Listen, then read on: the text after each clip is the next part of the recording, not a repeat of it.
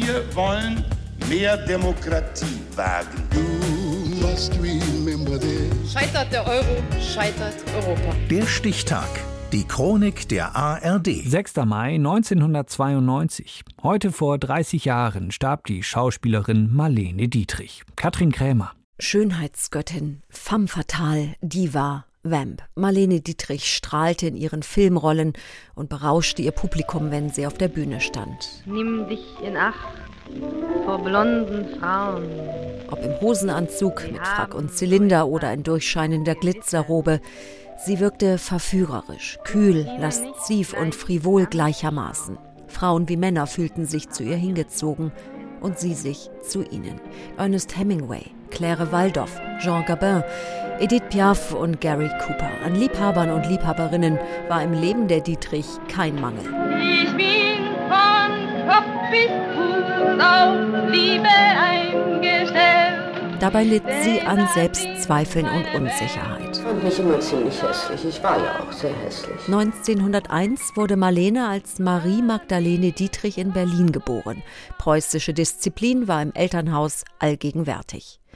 Eine Handverletzung war der Grund, dass sie ihr Musikstudium in Weimar beenden musste. Ihre Aufnahmeprüfung an der Max-Reinhardt Schauspielschule scheiterte am Vorsprechen des Gretchen. Die geforderten theatralischen Demutsgesten waren einfach nicht ihr Ding. Sie nahm Privatunterricht und spielte kleinere Film- und Bühnenrollen. Schlagartig berühmt wurde Marlene Dietrich, als Regisseur Josef von Sternberg sie für seinen Film Der blaue Engel engagierte. An der Seite von Emil Jannings wurde sie als fesche Lola zum Liebling, nicht nur der Saison. Lola, Lola, jeder weiß, wer ich bin. Die amerikanische Filmproduktionsfirma Paramount nahm sie sofort unter Vertrag und am 2. April 1930, noch am Abend der Filmpremiere in Berlin, bestieg sie die Bremen, Zielhafen, New York. In Amerika machte von Sternberg sie dann zu der Ikone, als die sie in die Filmgeschichte eingegangen ist. Während sie in Hollywood drehte, übernahmen in Deutschland die Nationalsozialisten die Macht.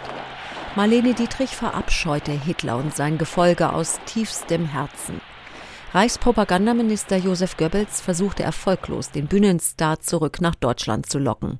1937 beantragte Marlene Dietrich die amerikanische Staatsbürgerschaft. 1944 reiste sie im Rahmen der Truppenbetreuung für amerikanische Soldaten nach Algier. And now a touch of beauty is added to our program by Hollywood's lovely Marlene Dietrich. Hello, boys. I want to say that sharing this entertainment with you today Nach Kriegsende drehte sie weiter Filme und besuchte 1960 Deutschland ein letztes Mal. Ich hab noch einen Koffer in Berlin. Deswegen muss ich nächstens wieder hin. Die Pressereaktionen waren vernichtend gewesen. Tenor, sie habe während des Krieges ihr Land verraten.